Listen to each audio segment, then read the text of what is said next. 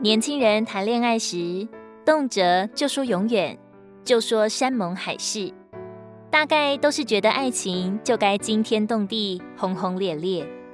等进入了家庭生活，才明白，人这一辈子哪有那么多的大事？生活的组成元素，不过就是诸如鸡毛蒜皮、柴米油盐酱醋茶等类的小事而已。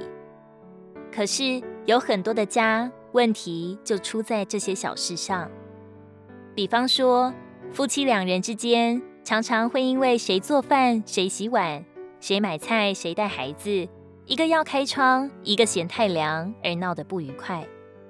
常常引发夫妻矛盾的根本，无需什么大事，就是这些生活琐事耗尽了双方的忍耐。所以，要经营好自己的家，就要从小事着手。就要弄清楚，在这些小事上，谁说了算。其实这并不是文人笔下的花前月下，也不如影视里的浪漫唯美。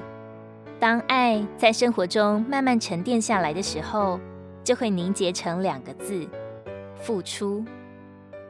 爱情总是开始于感动，继续于付出。朝夕相处的一对爱人。逐渐剥落了彼此美丽的装饰，也就慢慢看清了对方的优缺点。再加上接踵而来的生活压力和牵连盘结的人情世故，这时爱若还在，就一定是牺牲自己，包容对方。因为有爱，你会愿意放下自己的拣选，而甘愿摒弃自己的习惯，而融入到对方的节奏中。因为有爱。为了家庭付出再多都不觉得辛苦，也不会放在心上。爱就是牺牲，就像圣经里说：“他是爱我，为我舍了自己。”人间的爱都是影儿，都是那真爱的表象。唯有他的爱才会永久的顾惜，无限的宽容。即使我们有过失，若肯回转，他都同情体恤。都能安抚洗净，因为只有他是爱的源头，是世间所有温情真谛。雅各书八章七节，这爱众水不能熄灭，洪水也不能淹没。若有人拿家中所有的财宝要换这爱，就全被藐视。